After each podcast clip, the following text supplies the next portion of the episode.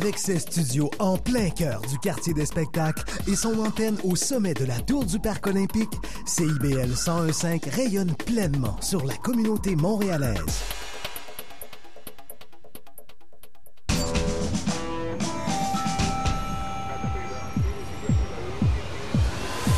Bienvenue au quartier général.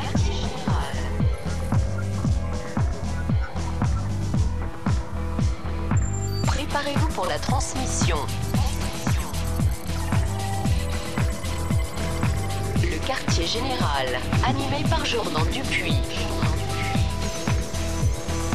Sur les ondes de CIBL 101.5, animé Montréal. Jeudi 10 mars au 101.5, animé Montréal avec la gang du quartier général jusqu'à 20h ce soir. Catherine Perrault-Lessard, c'est toi qui réalise l'émission. Oui, cette semaine, on parle du thème français-anglais. Donc, je veux t'annoncer que de jusqu'à 20h, tu parles exclusivement en anglais. C'est- c'est En ça le punch. franglais. En franglais, voilà. En fait, notre, euh, le, le thème de l'émission cette semaine est parti du livre, du nouveau livre de Marc Cassivi, Mauvaise langue, que euh, Marc-André et moi avons lu. Marc Oui. Cassivi, qui était supposé être des nôtres et à qui on voulait consacrer une demi-heure de notre Et on peut se permettre un anglicisme. Il a choqué. Il y a des bouquets. Il y a des bouquets. Des bouquets. Voilà, ben oui, c'est vrai. On salue. Donc, euh, c'est- la prémisse. En fait, c'est ce qui t'a amené à à questionner sur, euh, sur la relation entre la- les Français et les Anglais dans notre scène culturelle. Et là, de là, tu as construit une émission de ce soir. Oui, euh, entre autres, moi, je vais recevoir euh, l'humoriste et chroniqueur euh, Thomas Leblanc, Salut. qui est parmi nous. C'est moi, ça. Raise the roof. Moi, je vais avoir la chance de jaser. Elle est autour de la table avec Annabelle Soutard. Bonsoir. Bonsoir, Euh, auteur d'une pièce qui s'appelle Freddy, qui est présentée jusqu'au 26 mars à la Licorne. Elle est déjà venue à l'émission. C'est une habituée, mais là, elle est d'à propos pour ce thème anglais-français parce qu'elle travaille dans les deux langues. Ben, moi, en l'absence Hein? de Marc Cassivi, euh, je. Tu- tu joues le rôle de Marc. Je ramasserai son livre. Non, c'est pas vrai. On va parler de son livre Mauvaise langue euh, que, que j'ai lu et que Catherine aussi. On va en discuter un peu. Tu fais ta Julie de relais? Euh, pourquoi? Tu fais de la critique Ah, parce que je parle de- de- bon. Ben oui, c'est ça. T'as t'as de la job, mon C'est gars. un essai. Julie de relais? Je me sens tellement menacée en ce moment. Mort le français. Richler. Mort de Aussi Caire menacé Richler. que le français. Mais oui, je parle d'un des auteurs sûrement qui polarise le plus euh, le monde francophone. C'est l'auteur anglophone Mordecai Richler. J'ai essayé de pratiquer ma chronique tantôt, ça a viré en débat. Ah oui. Donc, euh, on va je, voir. je te le, je te le confirme. Sujet chaud, mort de Caire Richler. Voilà. Hey, belle émission de ce soir. Thème anglais-français jusqu'à 20h au quartier général. C'est parti!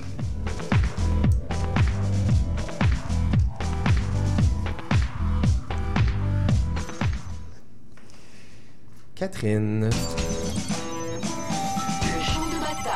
Catherine, tu euh, as vraiment eu un peu de difficulté tantôt à établir cette question-là qui est assez épineuse sur la relation entre les Anglais et les Français. Ça a dégénéré. Moi puis Marc-André, on s'est battu jusqu'au sang. Ouais.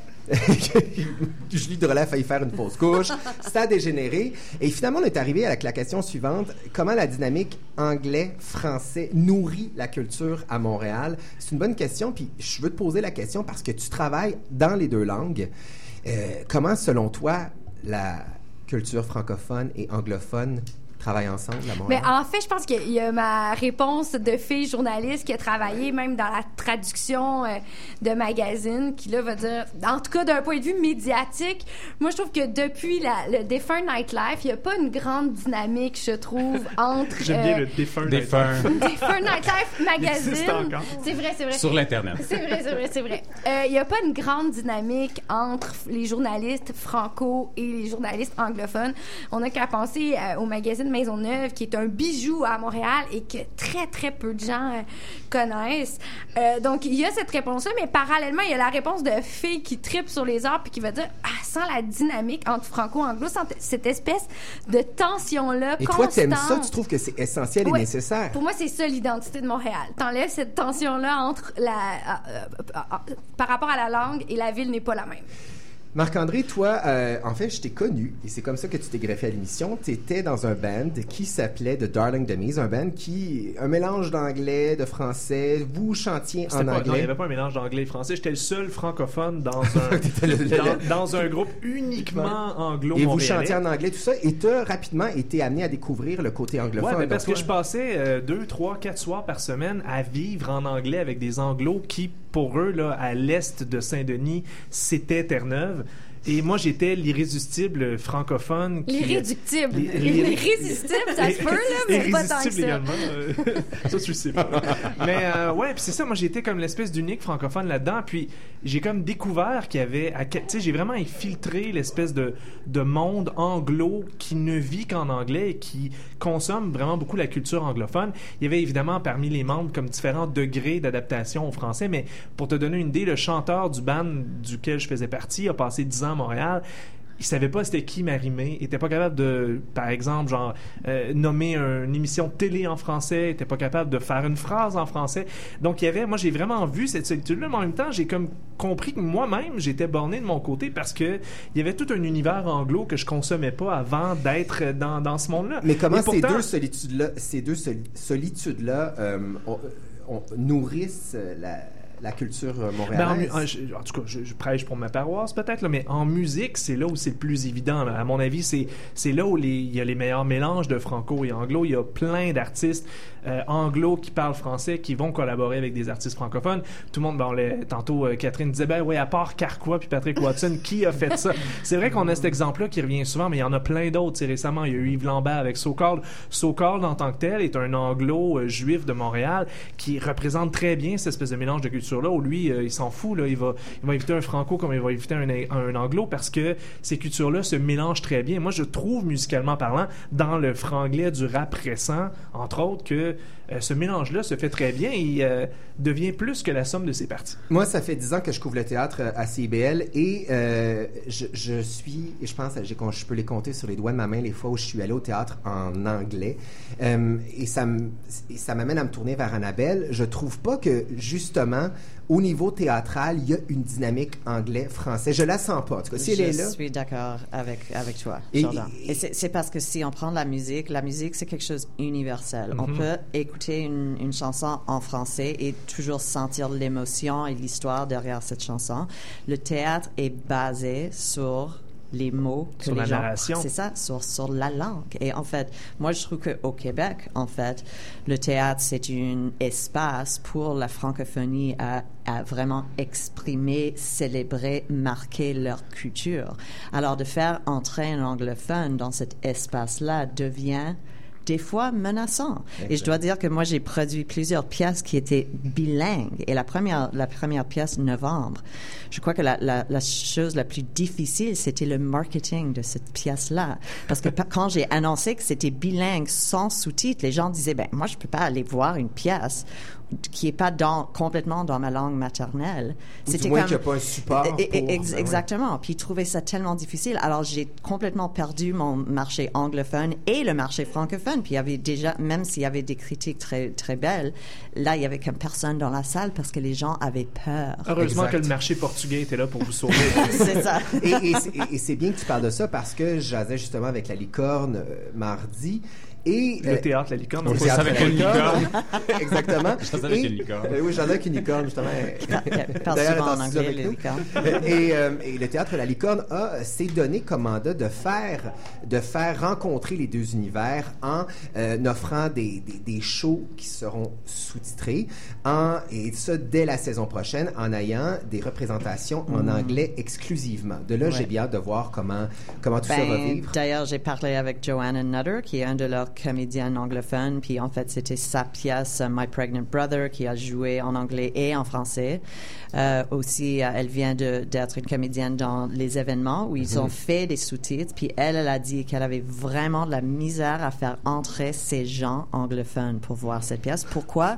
Parce que aller au théâtre, c'est aussi une habitude. C'est comme moi, j'ai un abonnement à Théâtre du Nouveau Monde. Moi, je m'en vais là. Tu sais, c'est vraiment pour faire sortir les gens du centre pour aller à la licorne.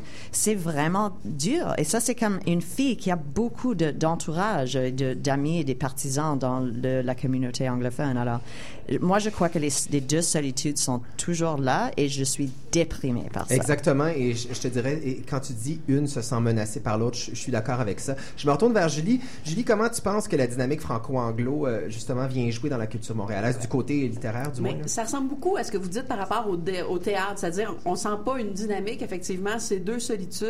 Moi, ça fait une dizaine d'années que je me fais un devoir d'étudier la, euh, la littérature québécoise. Or, je serais incapable de te nommer un auteur québécois anglophone autre que Leonard Cohen et Mordecai Richler. Je pense que même on peut se poser la question des lieux de diffusion. C'est-à-dire, je connais des petites maisons d'édition anglophones, des fanzines, des choses comme ça, mais une maison d'édition euh, montréalaise anglophone qui diffuse largement, j'aurais de la difficulté. C'est drôle parce que moi, je parlais avec l'éditeur de Drone and Quarterly cette semaine, puis ils ont des clubs de lecture en français qui se tiennent à la librairie. Exact. Donc, c'est assez surprenant qu'une maison d'édition anglophone organise des clubs de Et lecture en pourtant, français. je veux dire, ceux qui étudient en littérature savent que McGill a un, le département de littérature francophone le plus intéressant au Canada et ça vient d'une université anglophone. Donc, je ne sais pas si c'est si c'est musical euh, davantage, si c'est...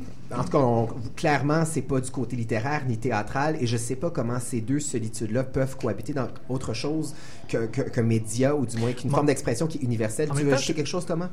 Non, mais j'ai- moi, c'est drôle que vous parliez de ça parce que moi, c'est, j'ai, tra- j'ai travaillé au magazine Nightlife pendant plusieurs années. C'était un magazine bilingue. Puis c'est, c'est pour moi, ça a toujours été mon cheval de bataille. Ça a toujours été ça. Je suis francophone. La langue française, pour moi, c'est super important. Mais de, d'être en relation, d'être là, d'être les mains dedans, d'aller voir des shows, pour moi, c'est comme. Fait que c'est drôle ce que vous décrivez parce que pour moi, c'est comme. Ben non, moi, je la vis dans les deux langues. Ouais, ouais, ouais. Euh, je propose qu'on s'arrête parce qu'évidemment, ben, le temps file. On s'en va avec Dead Obese et la chanson pour vrai, Dead Obese, c'est mentionné souvent dans le livre de Marc Cassivi. Je sais pas pourquoi d'ailleurs. C'est ben, c'est un peu le point de départ. là. Il y a eu beaucoup de, de, de débats. là. Christian Rioux qui a déchiré sa chemise sur le franglais, tata, tata, tata. Évidemment, Marc Cassivi est un, un ennemi de ce point de vue-là. Je peux-tu c'est- juste dire que, tu sais, ça a tout parti au 125 Marianne, cette affaire-là, puis c'est moi qui les avais bookés. Bien joué, Thomas. Bravo! On y va en musique et tout de suite après avec la suite de ce quartier général. Jeudi 10 mars, anglais, français. Et on vous, permet, euh, on vous promet de parler en français.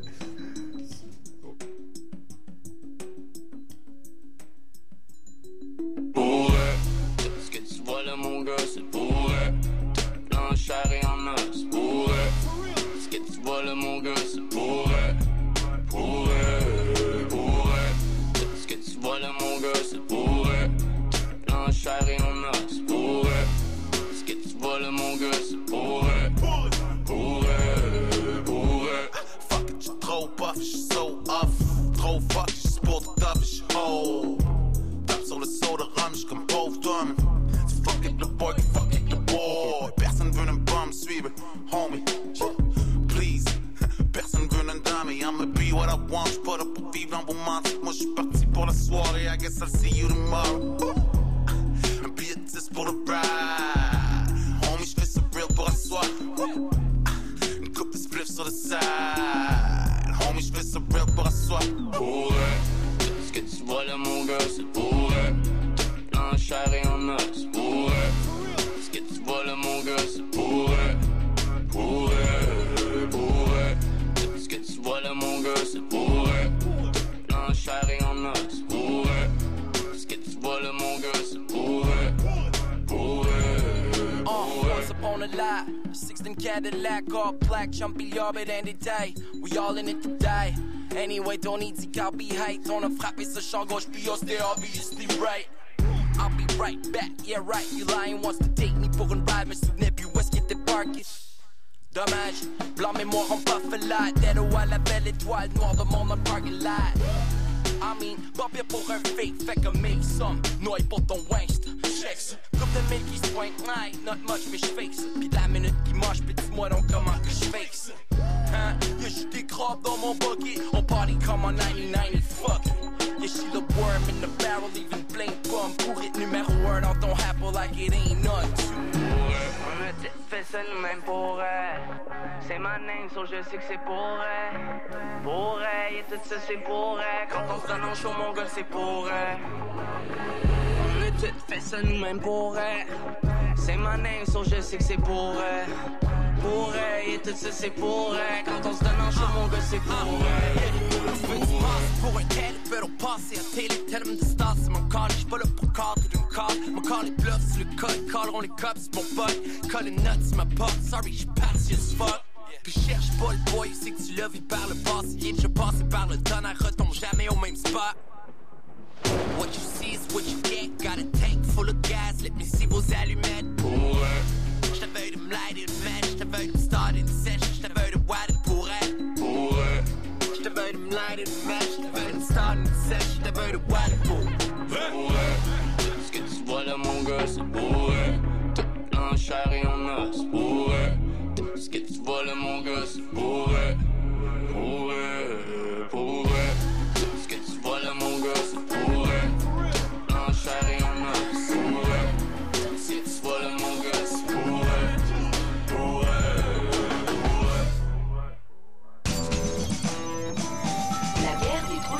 Hey, la guerre des tranchées, ça fait longtemps que j'avais envie d'avoir ça à l'émission. C'est lorsque deux membres de l'équipe s'ostinent ou du moins abondent dans le même sens. Mais à une guerre des tranchées, vous êtes supposés vous ostiner. Là. On est supposé confronter nos points de vue. Là, est-ce qu'on va être du même point de vue? On ne le sait pas encore. Mais moi, je parle en anglais.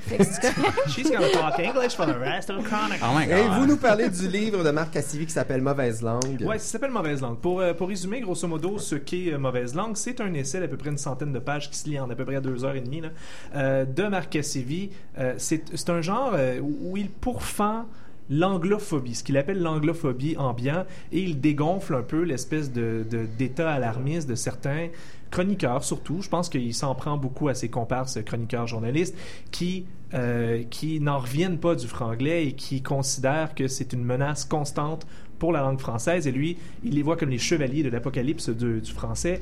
Il dénonce ça gros comme le bras. En même temps, si vous avez lu un peu les chroniques de Marc Cassivi au cours des deux, trois, quatre dernières années, vous n'allez pas tomber en bas de votre chaise.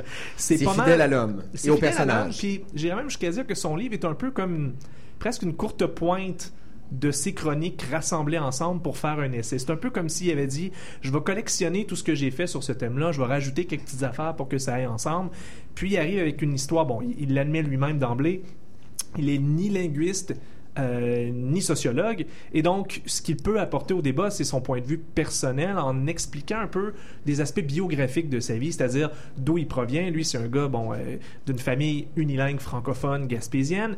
Ses parents ont décidé, pour euh, apprendre à, leurs enfants l'anglais, ils ont décidé de déménager à Montréal, et pas juste à Montréal, mais dans le West Island. Et là, ils ont tellement bien appris l'anglais qu'il l'admet que entre lui et son frère jumeau, ainsi qu'avec sa jeune sœur et son jeune frère, il parle constamment franglais, notamment parce que c'est un code que les parents ne comprenaient pas. Et donc, ils parlent franglais entre eux. Euh, lui a vécu beaucoup d'histoires avec des anglophones, a grandi avec des anglophones. En même temps, il est indépendantiste. Il y a beaucoup de contradictions dans tout ça. Euh, et il se retrouve dans une situation où, pour lui, il n'y a pas de quoi capoter avec l'histoire de la langue. Pour moi, ouais. c'est le livre du gros bon sens, en fait. Ouais. Tout ce qu'il dit, en fait, c'est c'est du gros bon sens. De dire, OK, c'est vrai, il faut, faut arrêter de capoter avec la langue française. faut arrêter de critiquer le fait que les Dédobis euh, chantent dans les deux langues. Tu sais, encore aujourd'hui, j'entendais Ghislain Poirier se fait critiquer parce qu'il vient de sortir un album euh, euh, en anglais, alors que tout le temps créé un peu dans cette langue-là. Donc, on, tu sais, il leur dit un peu, là, mettez la pédale douce. Moi qui ai lu beaucoup de chroniques de Marc Cassivi aussi, je dois dire, c'est pas une grosse surprise, puis c'est un petit peu la déception, tu sais. des- Oui, j'ai aimé en connaître plus sur sa vie privée. Il y a un jumeau. Vous m'apprenez qu'il y a un jumeau. Il sort avec Rima et Coury. Je savais même Ah, pas. Dieu, oui, ça, Ah, ça, vous savez pas? Dans Ah, les savais. remerciements à la fin, je l'ai découvert. Mais moi, j'ai comme aimé en apprendre plus sur l'homme. Puis je dois dire, j'aime sa plume. Donc, comme euh, qu'on ait 100 pages qui lui sont consacrées. Lire 100 pages de Marc Cassivi, j'ai aimé ça. Est-ce que sa plume prend un autre sens puisque justement là tu la lis sur 100 pages plutôt que quelques lignes de façon hebdomadaire Est-ce que tu découvres autre chose sur sa qualité d'écriture, sur son propos? Est-ce qu'on va plus loin? Parce que là la manière que, que vous en parlez, il y a pas tant d'intérêt à lire cet C'est essai. une collection de Ben, tweets. C'est pas c'est nécessairement qu'il n'y a pas d'intérêt. C'est-à-dire, si vous le suivez, vous allez rien apprendre de nouveau sur son point de vue. Mais est-ce que ça temps, soulève des débats personnels par Ben, c'est- notre propre rapport à la langue? Ben, Est-ce c'est qu'on c'est va sûr que là-dedans? oui, c'est sûr que euh, en, en- en lançant ça et surtout avec la campagne médiatique qui vient autour, c'est sûr qu'il met le doigt sur quelque chose de très euh, on pourrait dire euh, délicat, on pourrait dire sensible.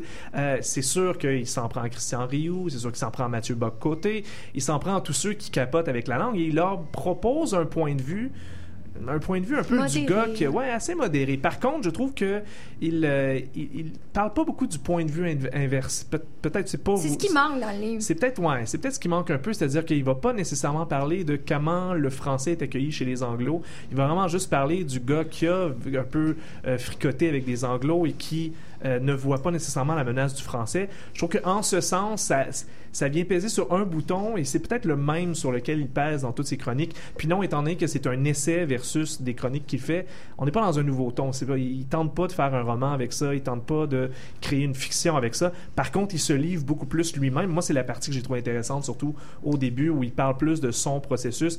Puis là, on comprend un peu d'où il provient puis pourquoi il pense comme ça un peu. Et en terminant, est-ce que vous pensez que ce- cet essai-là va susciter des réactions, des débats ou justement... Ben, lui, lui, il invite ses adversaires à faire la même chose que lui, c'est-à-dire il invite les Mathieu Bock-Côté et Christian Rioux de ce monde à publier des livres qui diraient l'inverse, des essais pour défendre leur point de vue sur 100, 200 pages. Euh, pourquoi est-ce que le français est bel et bien en danger? Et je vais terminer en vous... En vous euh, je vais vous Si Mathieu un peu- Bock codé le fait, ça va faire 1000 pages. ça, va faire 1000 pages pour dire pas grand-chose. Ça sera une finalement. thèse. Mais je me suis Voilà. Demandé un peu qu'est-ce que la Société Saint-Jean-Baptiste de Montréal pensait de son livre et j'ai lu euh, un, un- oui, c'est très drôle, un article sur leur blog. Il a été consulté 28 fois en 10 jours, donc 2,8 fois par jour. C'est quand même très populaire comme blog. Euh, ils disent, et je cite, Cassivi peut bien ravaler ses vomissures moralisatrices qu'il lance au bas peuple du haut de son arrogance de sénateur des médias, Ah. avant d'avouer qu'ils ont pas lu le livre, mais que d'après le titre, ils sont convaincus que c'est vraiment de la c'est vrai qu'il y a des trucs assez gros dans le livre. là. Par exemple, il écrit Le Québec est une société anti-intellectuelle où la culture et le savoir ont une odeur suspecte. Tu sais, moi, quand il écrit ces phrases-là, ouais, je trouve ça un peu. Mais en même temps, c'est. Et j'ai hâte euh, d'entendre Annabelle tantôt parce que Marc Cassivi est nommé dans le spectacle Freddy, justement. Donc, tu t'as dû, euh, justement... Euh, non, c'est et- non, je crois qu'il y a Yves Boisvert, Yves Boisvert. il y a euh, Rima El Khoury euh, qui est nommé et On est euh, proche. voilà. On est proche du euh, Tout est dans Les, les- donc, ça s'appelle des- donc des gros- Mauvaise langue de Marc Cassivi ce- en édition somme toute. C'est disponible depuis. Ben, je euh, sais pas si je vais lire ça. Ben, écoute, si t'as envie de te plonger dans ce débat, ça va. J'ai envie de, de- de me taper un Mordecai Richler, je pense bien. Hey, on y va en musique. Jean Leloup, c'est ton idée, ça, Marc-André? Pas en tout. C'est l'idée de Catherine Perrault-Lessard. C'est l'idée de Marc Cassivi qui en parle dans son livre. Je Alors, take the money et je go. On Voilà. rappelle qu'il était supposé être là pour présenter Jean Leloup. Voilà, donc les absents toujours tard. Johnny Go, Jean Leloup.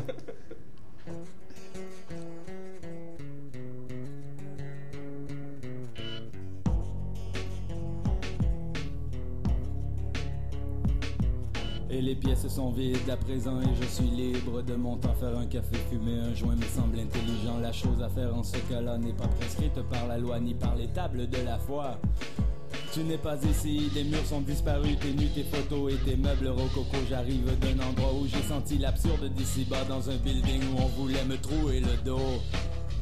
Take the money and go, Johnny go. Take the money and go.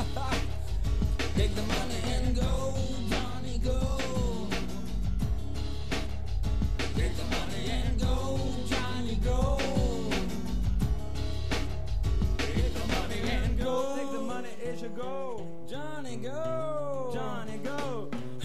je mets la clé dans la serrure, le bruit me semble un bruit de mort. Je sens une oppression qui vient du vide autour de moi. La nuit est noire et les immeubles me font penser à un immense fantôme, une menace qui me guette froid dans l'enclos. Je me sens prisonnier d'un immense jeu de drapeau. Je suis dans l'embarras. Aidez-moi, take the money and go, Johnny go. Take the money je go. Take the money and go, Johnny go.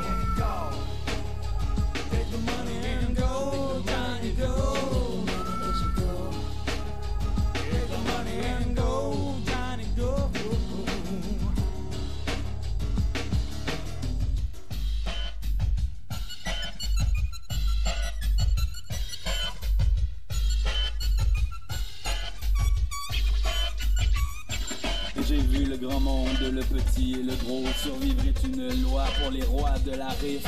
Attaque organisée, défoquée sur les ondes. Attaque organisée, 3 minutes, 20 secondes.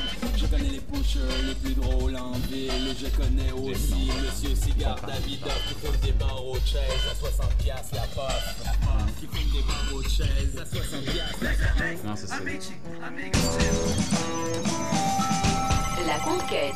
Julie Drolet, notre spécialiste littéraire à l'émission. Mordecai Richler, euh, qui fait beaucoup encore couler d'encre pour plein de raisons, hein, parce que c'est un personnage qu'on aime pour sa littérature, mais qu'on déteste pour l'homme. Et on a oublié qu'on l'aimait pour sa littérature, Ben, Jordan, bien surtout. vrai. Ce qui est particulier, en fait, ben, je trouvais que ça, il y avait une belle résonance avec euh, le thème proposé par Catherine euh, cette semaine. Et il y a vrai, cette année, il se passe quelque chose avec euh, avec Mordecai Richler. C'est donc, euh, ça fait 14 ans qu'il est décédé. Et cette année, il y a vraiment un retour de de Richler dans les médias à différents niveaux. Donc, euh, il va avoir une place nommée à son nom. Euh, il va euh, donc il y a une pièce de théâtre qui va être jouée cet été euh, au Centre Seagull et surtout Boréal a décidé de retraduire cinq de ses œuvres maîtresses avec des vrais bons Je traducteurs. pense que c'est ça la plus belle nouvelle de tout ça. là. Effectivement. Euh, donc, pour rappeler ceux et celles qui ne connaissent pas Mordecai Richler, il est né à Montréal, euh, au Québec. Donc, évidemment, euh, sur la rue Saint-Urbain, dans un quartier ultra mu- multiculturel déjà à l'époque, euh, et il est décédé en 2001. Euh, il a une œuvre euh, littéraire considérable. Évidemment, c'est un auteur anglophone. Il a décrit le Montréal des années 20, 30 et 40 de l'époque. Un Montréal qui est multiethnique, qu'on a très peu vu, en fait, dans la littérature canadienne-française à, à cette même époque. C'est un auteur qui est bardé de prix. Il a gagné le Gaylor, il a gagné deux fois le prix du gouverneur général, il a gagné deux fois le prix Hugh McClellan. Donc, euh, et il, est- il a une renommée internationale. Et c'est quoi notre malaise d'abord avec Mordecai Richler? Si c'est un gars qui est bardé de prix, comment ça qu'on qu'on ne lit pas Mordecai Richler à l'école? C'est un auteur génial et un trou de cul. c'est comme ça, c'est un être humain épouvantable, euh, en fait, qui a eu des propos absolument terribles. Premièrement, évidemment, sur les Canadiens français. Euh, des propos, en fait, il a, il a comparé, il a dit, les familles d'une douzaine d'enfants n'étaient pas rares. Ce niveau de reproduction punitif me semble avoir été fondé sur l'hypothèse que les femmes étaient des truies.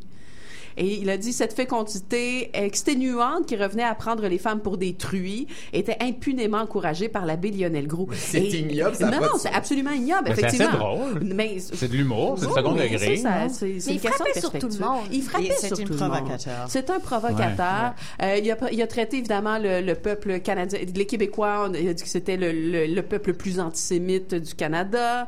Euh, il a fait un lien entre une chanson de Stéphane Venn à partir de d'aujourd'hui, demain nous appartient, qui a été donc la chanson au moment où le Parti québécois a été élu pour la première fois. Euh, il a dit que c'était un hymne nazi. Bon, ça il fallait le faire quand même, faire un lien entre Stéphane, Venn et, et et le nazisme. Mais il a dit des dégueulasseries. Mais euh, comme euh, comme on dit, effectivement, il crachait sur tout le monde. Je me retourne vers Annabelle. Est-ce que, puisque tu as grandi dans un milieu anglophone, est-ce que Mordecai Richler, c'est c'est un auteur que tu as lu à l'école? Ah Est-ce est-ce oui, qu'il faisait complètement. partie? Oui, Jacob Tutu et The Hooded Fang, Daddy, The Apprenticeship Daddy Kravitz, ça c'est les euh, euh, Saint Urban's Horseman, c'est des choses qu'on on a lues à l'école. Ça faisait partie de, des cours d'école. En fait, c'est quelqu'un très célébré. C'est quelqu'un qui a passé beaucoup de temps à l'Estrie aussi, où il est très connu. Et moi, j'ai j'ai passé une partie de mon enfance là-bas aussi. Alors, pour moi, c'était toujours une héros. Je sais qu'il faisait aussi une critique de euh, la politique de la langue française ici à Montréal et la politique euh, séparatiste. Alors, ça, c'est quelque chose qui, évidemment, dans ma communauté, était plus euh, appuyé que peut-être dans le vôtre. Euh, alors, mais il faut dire aussi que dans ses œuvres, euh, il a aussi un sens de autocritique, c'est-à-dire ses protagonistes qui sont souvent euh, autobiographical, il se crache sur, sur lui-même aussi, il se critique aussi. Alors, ça, c'est juste quelque chose qu'il faut connaître d'après lui. Il provoque, il critique, puis il, il, il a ce sens d'humour un petit peu dur. Si, euh, tantôt on parlait des deux solitudes, anglais-français, bon, comme quoi c'est très présent au théâtre, ce l'est aussi en littérature. Euh, Je m'adresse à vous deux parce que, bon, toi tu es auteur, toi tu es professeur de littérature. Julie, est-ce que, est-ce que vous pensez que Mordecai Richler euh, est un peu à la base de cette, de cette solitude-là anglaise et française au niveau littéraire? Est-ce que vous pensez qu'il a mis de l'huile sur le feu? Parce que du côté francophone, on est très peu intéressé par l'œuvre de Mordecai Richler. Vas-y. C'est pas vrai qu'on est très peu intéressé par l'œuvre de Mordecai Richler. Je pense qu'il a été très, très mal servi par des horribles traductions franco-franchouillardes. Et donc, c'est des traductions qui ne, ne traduisaient pas l'univers de l'époque. Au lieu de, de parler de Maurice le Rocket Richard, qui était son surnom, c'est devenu Maurice la fusée Richard. Et là, Mad Dog Vachon est devenu le chien fou Vachon. Eh bien, ça n'a aucune résonance pour un Québécois. Et donc, je pense que c'est un auteur qui a été très mal servi par la traduction. Euh, et grâce à Laurie Saint-Martin euh, et à son, à son collègue, on va le, le redécouvrir. Il y a un nouveau souffle. Je pense qu'il y a un malaise, effectivement, dans les institutions d'enseignement québécoises par rapport à l'enseignement de, de Mordecai Richler de par ses propos. Euh, or, et premièrement, il faut, il faut faire une séparation entre l'homme et l'œuvre, comme euh, de récentes nouvelles et de récents débats nous l'ont montré.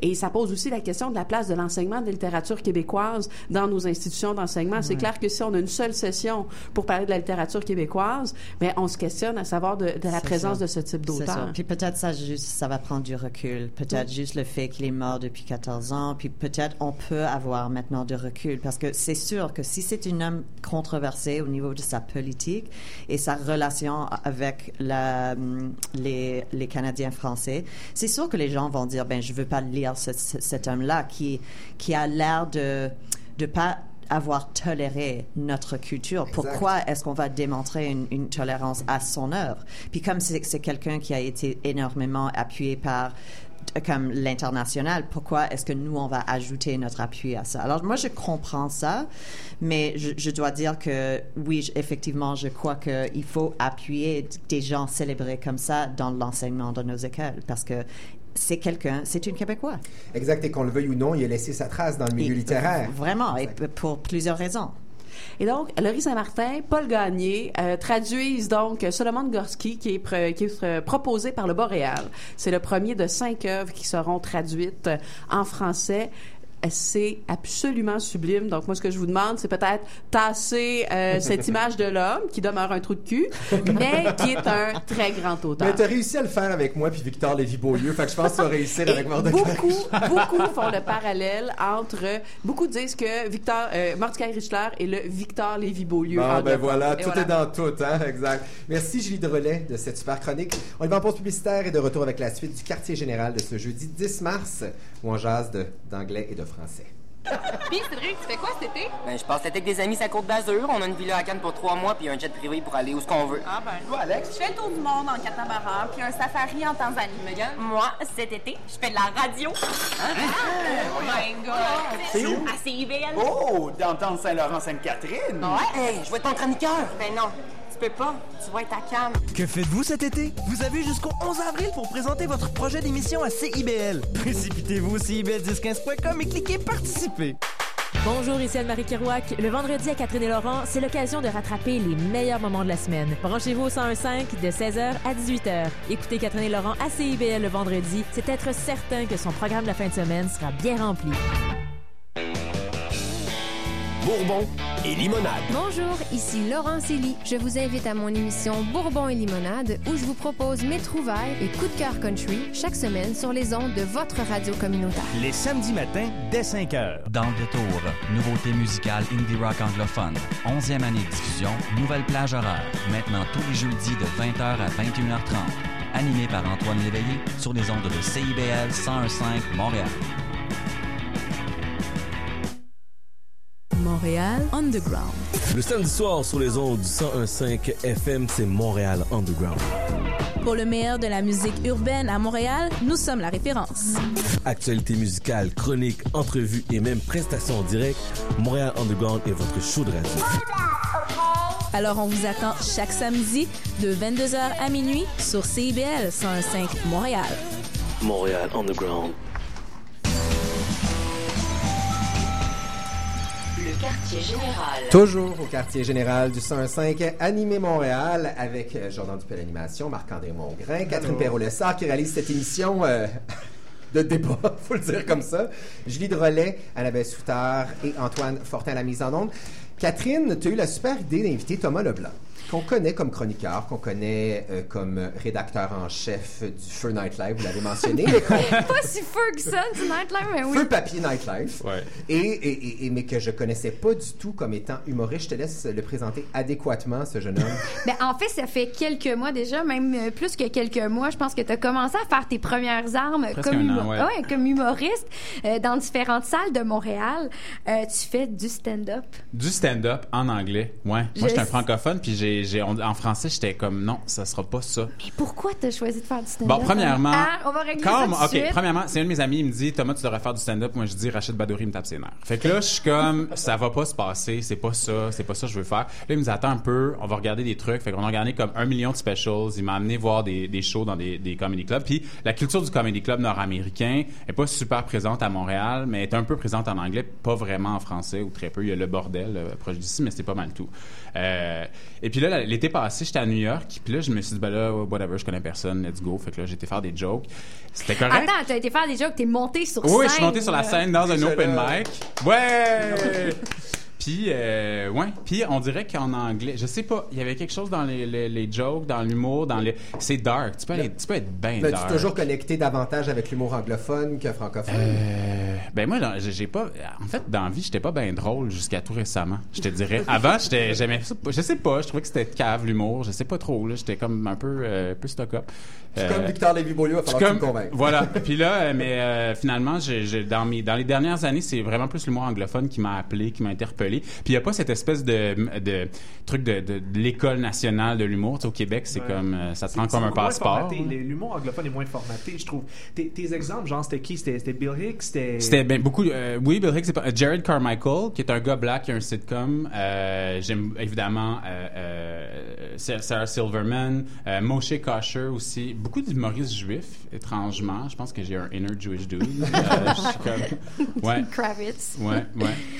Euh, mais et quel besoin ça vient combler chez toi de faire de l'humour? Ben, c'est le besoin de me nommer. Ben, l'humour, euh, tu sais, le cliché. En tout cas, dans mon cas, le cliché que tu fais des blagues parce que t'es un peu dark, je, me- ça, ça me- je m'identifie. Ouais. Quand Robin Williams est mort, puis que c'était comme ça que tout le monde disait, ah, le sad clown, le sad clown, j'étais comme, ah, ouais, il y a quelque chose là.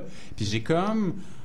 On voudrait transcender euh, un moment plus dark, de plus de plus de dépression, plus d'anxiété. Puis là, j'étais comme. Fait que t'es J'ai- devenu un sad clown avant, t'étais juste sad? je- Ouais, j'étais pas mal sad, je te dirais. Une de mes lignes, c'est que euh, anxiety is the new gluten intolerance. sais, comme tout le monde a un, un problème d'anxiété. c'est Est-ce que tu penses que de, de- pour toi, de faire de l'humour en anglais, c'est aussi de façon peut-être inconsciente, t'enlever une certaine pression venant du milieu francophone aussi? Parce qu'on te connaît pas du côté anglophone. euh, t'es- Ben, on me connaît pas dans la vie, là. Je suis pas super connu, mais je pense que c'était un. J'avais vraiment un blocage. Tu sais, je regardais les jeunes humoristes francophones à Longueuil, à Schlager Maisonneuve, puis là, j'étais comme, c'est pas ça, là. Je serais pas capable, ça, ça, m'appelait pas. Et au contraire, du côté anglophone, c'est beaucoup autour de l'Université Concordia, l'Université McGill, c'est beaucoup des jeunes de ces, âges-là. Ça me parlait plus, ça me tentait. Fait que j'ai comme plongé à la fin de l'été passé. J'ai fait plein, plein, plein, plein de shows non-stop. Euh, j'ai fait un week-end, mon premier week-end au Comedy Works comme opener. C'est un peu, c'est un peu euh, comme ça que ça fonctionne. Puis, je vous dirais que dans le milieu anglophone, c'est vraiment moins... Tu sais, le, le milieu culturel québécois francophone, t'as comme l'union des artistes, puis là, tu fais les écoles, puis là, ci, puis là, ça. C'est c'est comme un... Puis c'est très... On est comme... On se regarde le nombril beaucoup, beaucoup. Alors qu'en anglais, c'est punk, c'est let's go, on y va, on monte sur une scène, on fait des jokes, ça marche, ça marche pas. Des jokes de, des jokes de rape, des jokes de, de, de AIDS jokes. Tu sais, c'est comme... Oh. C'est ça. C'est moi, c'est là que j'avais comme Ça, plus envie oui, ça m'amène d'ailleurs à te faire passer un questionnaire. À toi qui es chroniqueur à Plus on est de fou, plus on lit, je vais faire une. euh, une euh, voyons. Pourquoi j'écris? Marie-Louise Arsenault Oui. au- de moi-même et j'ai des Nice, questions à te poser. nice. Donc, rapidement, qu'est-ce qui fait le plus rire les anglophones à Montréal? Euh, les anglophones, qu'est-ce qui les fait le plus rire? Euh, les race jokes, c'est pas pire. C'est pas pire. Annabelle, est-ce que tu comprends? Ouais. Je sais pas qu'est-ce que ça révèle sur notre culture. Ouais, mais il y a plus d'ouverture, c'est moins un tabou. C'est vraiment moins un tabou, je trouve, en anglais, de faire des, des blagues sur euh, l'ethnicité. Ah ouais? Ouais. Euh, qu'est-ce qui fait pas rire les anglos? Euh, quand on parle de leur travers à eux, ils ont beaucoup. Les, moi, mon expérience avec beaucoup d'an- d'anglo-montréalais dans le circuit, quand même, ils ont des préjugés sur les francophones.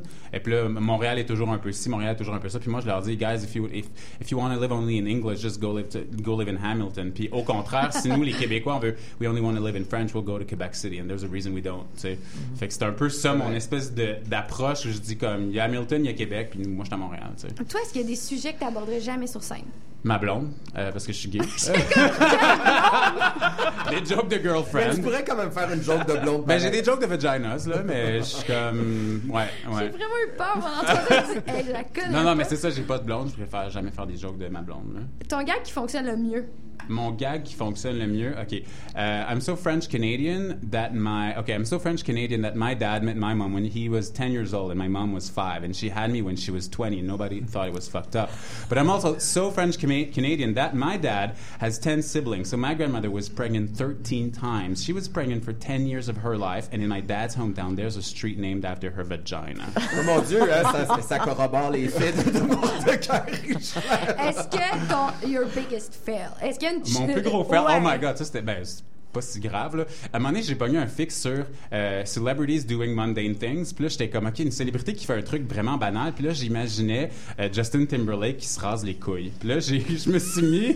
je me suis mis... Parce que là, j'avais toute une théorie. Je me disais, if your name is Justin, for sure you shave your balls. Uh, Bieber shaves his balls for sure. Trudeau, I Trudeau mean, aussi. of course. And, and Justin Timberlake. Puis là, je me suis mis à imiter Justin Timberlake en chantant Sexy Back dans un open mic euh, au Comedy Nest. T'as quand même beaucoup de guts, hein, faut le dire. Ben ouais. Beaucoup de gosses, je Ouais, ouais, ouais. En humour, il faut, là. Il faut, parce que sinon, c'est banal, tu sais. Mais est-ce que tu penses que le milieu francophone serait aussi réceptif à ce genre? Mais là, c'est ça. Fait que là, j'ai j'ai essayé ça. J'ai essayé de faire des jokes euh, au bordel. J'étais après une fille, euh, comment qu'elle s'appelle? Rosalie. Elle est fabuleuse, petite blonde. OK, j'oublie son nom de famille, pas de problème. Euh, puis... On la salue. on- oui, c'est ça, on la salue. Euh, Ro, là, tu sais, elle est comme une série web. OK, whatever. Puis là, je me suis mis à faire des, des jokes. Là, j'ai fait la joke sur ma famille en français, le vagin de ma grand-mère. C'était la semaine du décès de René, puis euh, de, de, de René. Puis là, je suis comme parti dans René, mettons, qui aurait donné des conseils à Guy Cloutier sur comment gérer avec Nathalie. Là, c'était- c'était dark, c'était dark. Euh, Il a fait le- deux jours de prison. le public anglo en un. Le public anglo en un mot. Ah! Euh, euh, euh, hot. I don't know, je sais pas. Je sais pas. OK. Puis, dernière question, mais selon toi, la principale différence entre les humoristes anglo et les humoristes franco? Euh, les, Fran- les anglophones sont pauvres. c'est vraiment ça. Les, humori- les- les humoristes francophones sont quétaines, ils veulent des maisons en brossard puis euh, un show à TVA. Qu'est-ce que je te dis? On le salue d'ailleurs. Oui, S'il nous écoute, voilà. Oui. Hey, euh, je mine de rien, tu as du matériel pour nous. Oui, oui, oui, c'est ça. Mais là, j'ai fait une de. Mais uh, I love Donald Trump. Donald Trump is amazing. I think we need to defend Donald Trump. Uh, he's a great guy. Um, it's hard being Donald Trump. We should be allies. You know how there are feminist allies? I think Donald Trump should definitely have allies because he's a white, straight man. He knows a lot about freedom. Like he knows a lot about freedom, and he should be the one defending freedom. Because what what does a trans person, a transgender person, know about freedom? What does a black lesbian know about freedom? They don't know anything about freedom. C'est un peu, c'est un peu mal. J'ai- genre après les attentats, après les attentats de Paris, j'en avais une coupe aussi. Je disais, euh, some people that uh, say that young people died in in in uh, the Paris attacks. I don't agree. Attends, je me souviens plus de ma joke. Uh, no, it's mostly no, it's white people. White people are not supposed to die of terrorism. We're supposed to die of cancer and boredom and suicide. Brown people are supposed to die of terrorism. Eh, mon Dieu, on est loin, on est loin du C'est ça. spectacle de Les Dion à C'est l'étoile ça, du fait 10 que, euh, c'est ça. C'est pour ça que j'ai commencé en anglais. Et boy, j'adore ça. Tu, me fais- tu, tu- tu dis des choses que je, je- Et Dieu sait que je n'ai pas de filtre. C'est Oh confirmé. Voilà. On y va en musique. Qu'est-ce qu'on écoute? On écoute Milk and. Ben C'est la sélection de Catherine Oui. Perrault-Lessard. puis Elle, elle, assume pas du tout sa programmation non, musicale. je C'est qu'on va y aller. On va écouter. Watch, tiré de l'album Little Morning, parce que c'est deux francophones qui chantent très bien en anglais, d'après ce qui est écrit sur ma feuille. Puis Thomas Leblanc, chaque semaine, tu vas nous faire une joke en anglais. Ok, c'est bon.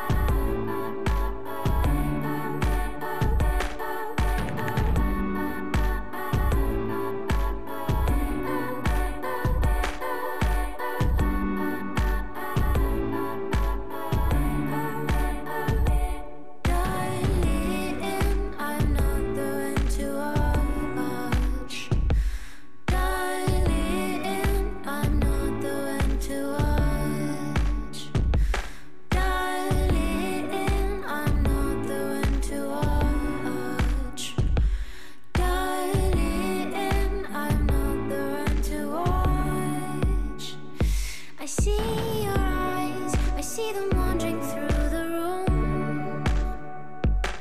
But can't you see I'm right in front of you? You claim that I should only be holding your hand, but there is one thing I think you don't understand.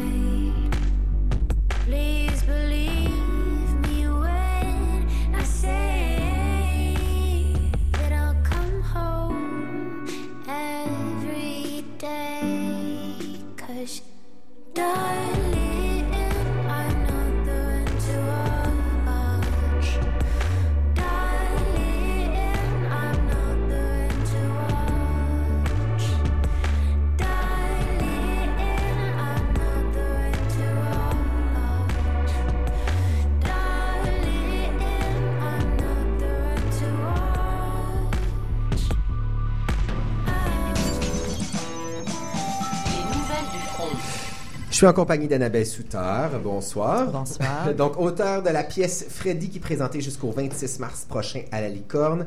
Freddy, le nom de la pièce le dit, c'est sur l'affaire Villanueva. Euh, triste histoire, triste fait divers qui a alimenté la presse durant plusieurs années. hein. On se rappelle que c'est le 9 août 2008 que Freddy Villanueva a été euh, assassiné, faut le dire, dans un parc de Montréal-Nord par, dans le cadre d'une intervention policière qui a mal viré. On va Ouais. pas mâcher nos mots. Et tu t'es intéressé à cette histoire-là. Euh, on t'a reçu cet automne pour nous parler du partage des eaux, un, un spectacle de théâtre documentaire, c'est ce que tu fais, où euh, tu t'intéressais à la problématique de la région des lacs expérimentaux. Là, dans le cadre de Freddy, et j'ai eu la chance de voir presque tous tes spectacles, le matériau est complètement différent. Oui.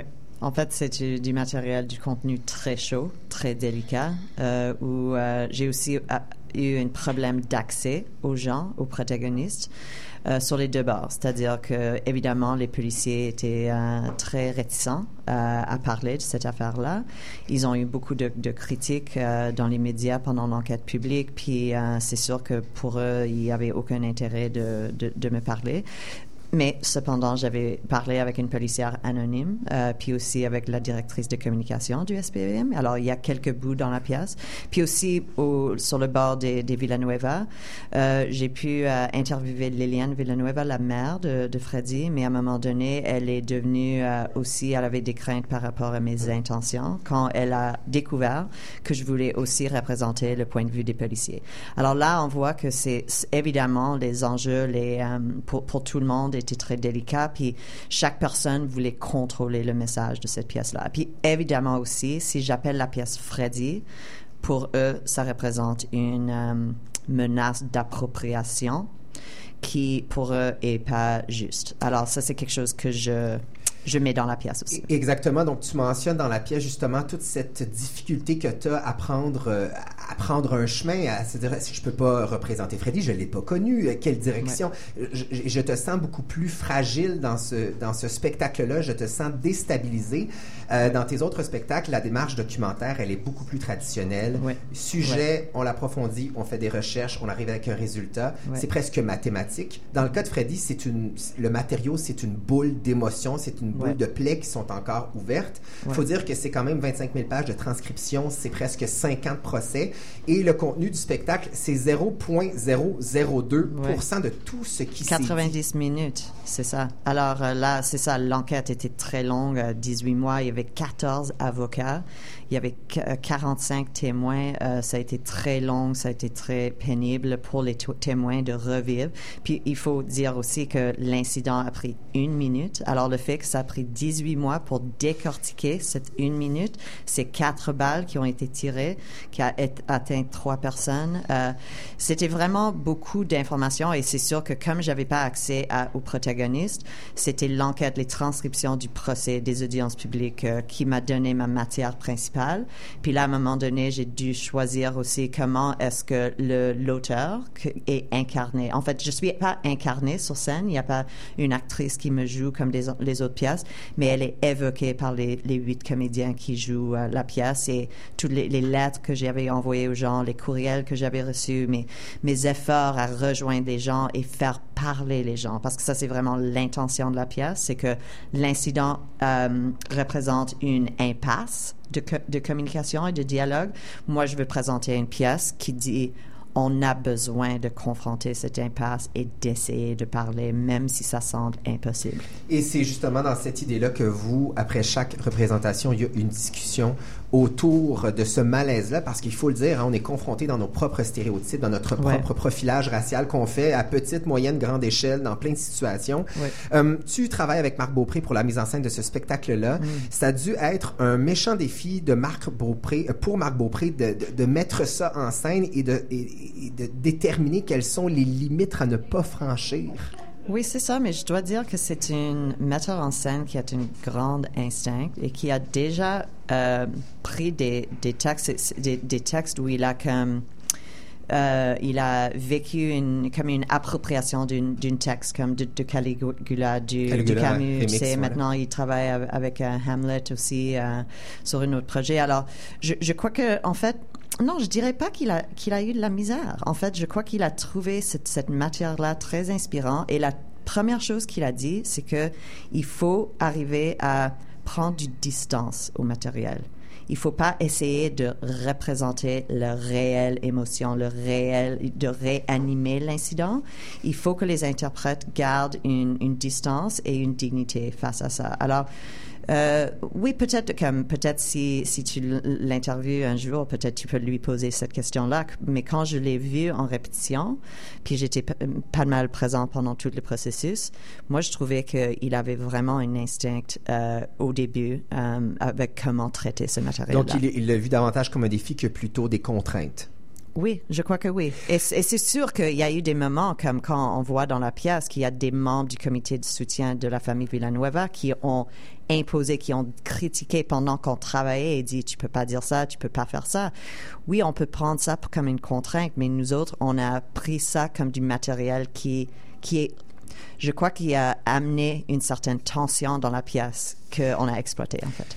Annabelle, tu es ici pour nous parler de cette euh, dualité anglais-français, cette relation-là. Tu travailles euh, dans les deux langues, en fait, et tu travailles avec Chris Abraham du Crows Theatre à Toronto, qui est un ami à toi, avec qui tu as euh, créé le, le spectacle Le Partage des eaux. Mm, et Seeds Grain. Et Seeds Grain, qui encore, je pense, est en tournée, là, ça finit plus. Ouais, ouais, Exactement. c'est, c'est notre troisième année de tournoi. Spectacle qui a touché le Québec, mais le reste du Canada, puisque c'est un sujet qui nous touche tous. hein. Dans le cas de Seeds, tu parlais du combat de Percy Schmeiser contre. Monsanto. C'est quoi pour toi, ce- ce- qu'est-ce que ce, cette, euh, ce travail en anglais et en français euh, t'apporte en tant Hmm. qu'auteur? Ben, en fait, je suis québécoise et je suis aussi canadienne. Alors, j'ai comme une dualité, puis je suis aussi comme étrangère dans mon propre, dans ma propre ville, d'une certaine façon. Je, des fois, les gens me demandent comme, d'où viens-tu? puis je suis née ici, puis là, ça fait déjà 15, 16 ans que je suis retournée des États-Unis où j'ai fait mes études. Alors, c'est juste intéressant ça. Et j'ai- toujours dit que pour moi, si je vais revenir et, travailler à Montréal, le marché, c'est francophone majoritairement. Il faut que je travaille dans cette langue-là. Mais comme je veux que mes pièces tournent à l'extérieur, je veux aussi avoir un contact avec, avec le Canada euh, à, à l'ouest euh, ou le Canada anglais. Alors, pour moi, et comme je fais du documentaire, c'est comme moi, je veux refléter aussi la réalité de mon, de, de mon milieu. Et mon milieu est, bilingue. Et les choses qui se passent à Montréal, comme une, une viaduc de s'effondre, euh, le viaduc de la Concorde, ben, il y avait des gens impliqués, des gens qui parlaient anglais, des, francophones. Tu sais, ça, c'est, ça, c'est pas quelque chose que je peux contrôler. Et si je prends la langue comme une barrière pour euh, explorer certaines histoires, ben ça devient juste une barrière. Et puis pour, pour moi, c'est comme oui, je parle très mal, mal le français, mais j'ai dit comme si je travaille en documentaire et mes choses sont basées sur des entrevues et je suis capable de communiquer avec des gens, ben tant mieux, je vais faire ce travail-là. Et puis maintenant, j'ai un contact avec des artistes francophones. C'est sûr, il y a des conflits, il y a des différentes approches, il y a différents u- euh, comme euh, syndicat d'artistes pour i- que il faut gérer, etc. Mais je trouve que le contact que nous avons dans la salle de répétition où on peut explorer nos différences, ben c'est important ça. Il Mhm. faut avoir ce contact-là. Annabelle, le spectacle Freddy qui est présenté jusqu'au 26 mars à la Licorne a été créé d'abord et avant tout en français. Ouais. Euh, est-ce que tu penses en terminant, bon, tu, tu- tu- tu nous dis que pour toi la langue n'est pas une barrière, mais est-ce que tu penses que ce spectacle-là que tu comptes traduire, si tu l'avais créé d'abord et avant tout en anglais, le- le- la facture serait différente? C- Certainement, certainement. Et elle La- serait comment? Dans, ce serait quoi la différence Ben, écoute, c'est difficile de dire parce que, écoute, ça, c'est quelque chose qui s'est passé en français. Puis toute l'enquête euh, publique était en français. Alors, c'est difficile d'imaginer que comment j'aborderai la chose en anglais parce que je fais du documentaire. Je ne n'invente pas les paroles, je les enregistre et je l'apporte sur scène. Comment est-ce que la pièce pourrait être différente si je fais la traduction en anglaise? Mais il y a un contexte derrière Freddy qui est très intéressant pour moi, c'est-à-dire quand Harper a été élu pour la première fois en 2006, euh, quand il a eu son gouvernement minoritaire, c'était la campagne électorale. Pendant la campagne électorale, une fille de 15 ans a été tuée par euh, des balles des, des gangs de rue au centre-ville à Toronto. Pendant la campagne, lui, il a réagi à ça pour dire il faut mettre plus de policiers dans les rues. Il a gagné d'après certains gens parce que il a eu cette, il a avancé cette, cette idée-là. Et puis la première chose, une des premières choses qu'il a fait, c'est qu'il a mis 500 millions de dollars sur plus de, de policiers dans les rues, dans les quartiers comme Montréal-Nord. Exact. Ça a créé, et toutes les squad tout ce contexte-là est quelque chose que peut-être les Canadiens anglais à l'extérieur de Québec vont apprécier comme quelque chose qui fait partie des racines, euh, qui, a fait en sorte qu'il y a des tensions entre euh, des communautés minoritaires et, euh, les policiers. Alors, je ne l'ai pas mis au Québec parce que peut-être ça n'a pas la même résonance, mais peut-être si je traduis, j'ajouterai cette. Chose est sûre, ce spectacle-là en version anglaise, j'ai bien hâte de le voir parce que inévitablement, inévitablement il va avoir des, des- des- une résonance différente dans les deux côtés. C'est sûr. Puis il y a aussi des références aux États-Unis dans la pièce. Euh, ça, c'est aussi Baltimore, important ben de, de, de parler de, du Amérique du Nord et pas juste le Canada. Mais c'est un problème qu'on voit partout et partout au monde, euh, je, je crois. Annabelle Soutard, on te laisse y aller parce que tu dois participer justement à cette discussion qui suit la pièce. Merci beaucoup de ton passage à l'émission. C'est toujours un plaisir de te recevoir. Merci à C'est toi, présenté Jordan. jusqu'au 26 mars à la Licorne. Ça s'appelle Freddy, mise en scène de Marc Beaupré. À bientôt. À bientôt. See you soon.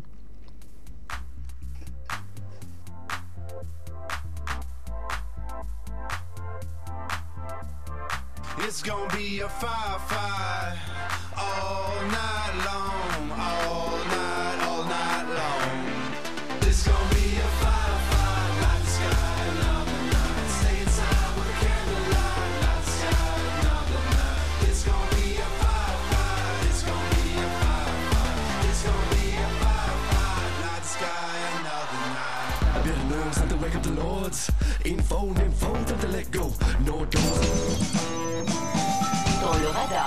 C'est le moment du radar culturel de fin d'émission. Nos suggestions à rafale. Catherine, qu'est-ce que tu proposes? Ben, moi, dans une même lignée, euh, je propose euh, Rhapsodie québécoise, itinéraire d'un enfant de la loi 101, qui est sorti récemment de Akos Verbocci.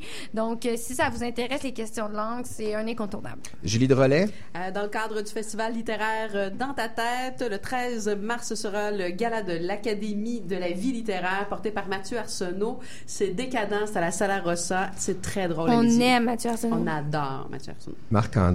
Au Centre Phi, lundi, il y aura un excentrique musicien montréalais qui mélange le jazz, le funk, le prog d'une manière très étrange. Il s'appelle Carneef. Il sera lundi soir au euh, Centre Phi avec K-Tronics, qui est un, un, euh, un projet d'un des membres de Tune Yards. Et par ailleurs, j'ai euh, j'ai entendu dire que Thomas Leblanc préparait un show sur Céline. Ben oui, oh c'est my ça. God! Ben oui, puis t'en as un, puis t'es puis t'es en C'est ça? spectacle lundi au Comedy Works. Je fais un set ce lundi au Comedy Works, qui est le spot à checker si vous voulez Ouais, regarder. c'est sur Bishop, je connaissais pas ça. Bishop Sainte-Catherine, c'est classique à l'américaine. Et c'est- je fais un show qui s'appelle Sainte-Céline, avec, avec une humoriste qui s'appelle Trana Wintour et d'autres invités. C'est le 7 avril au Wiggle Room. Ben oui, euh, c'est tout. Ben Saint-Laurent. oui, Saint-Laurent, c'est tout juste en face du. Schwartz. Ben oui. Euh, on, sait ça, on prépare ça 7 avril au Wiggle Room Sainte-Céline. Si on veut suivre tes trucs, on, on- on peut te suivre où? Euh, Ajoutez-moi sur Facebook, là, pour l'instant. Merci beaucoup d'avoir été euh, des nôtres pour cette émission du Quartier Général. Catherine, on a quand même soulevé de belles questions. Oui. J'espère qu'on a. Puis, du moins, on a suscité bien des débats. Merci beaucoup d'avoir été là. On vous laisse avec, euh, avec Antoine Léveillé jusqu'à 21h30. De retour la semaine prochaine pour un autre Quartier Général. Les vendredis soirs à CIBL sont urbains. 18h, une fois c'est une rue. Alex Coupal. 19h, sors-tu? Marc-André Mongrain. 20h, Annie B. Nouveauté hip-hop et une touche de jazz. 21h30, techno délire. Alexa. DJ branché sur le house et le techno de l'underground montréalais. 23h, son 2 rebelle. DJ Draft. La culture urbaine de la scène montréalaise. Minuit, le son de la Caraïbe. Ronnie D. Euh, il faut écouter Ronnie D. 1782, avance au deuxième guichet. Uh, good evening to all the uh, passengers. This is your uh, captain speaking. Le docteur Tirage Chalala est demandé en cardiologie. Le docteur Tirage Chalala en cardiologie. Jean-Pierre Bernard, alors ma moyenne électricien à la salle des compresseurs. Attention, un associé au département du toilettage pour animaux domestiques non vaccinés. Augmentez votre auditoire. Faites de la vraie radio. Vous avez jusqu'au 11 avril pour présenter votre projet d'émission à CIBL. Visitez CIBL1015.com et cliquez participer. Rythme d'Afrique, 35 ans autour du continent. Jean-Paul Bango. Myriam Larache Et Fulgence Blas. vous accompagne tous les samedis de 15h à 17h à CIBL 101.5. 101.5 Montréal dans une ambiance... Humide? Non, non, chaude. Débat, coup de gueule, musique de partout avec des invités inspirés et passionnés. Les couleurs de l'Afrique, quoi. Des couleurs humides? Non, des couleurs chaudes, Jean-Paul. C'était rendez-vous.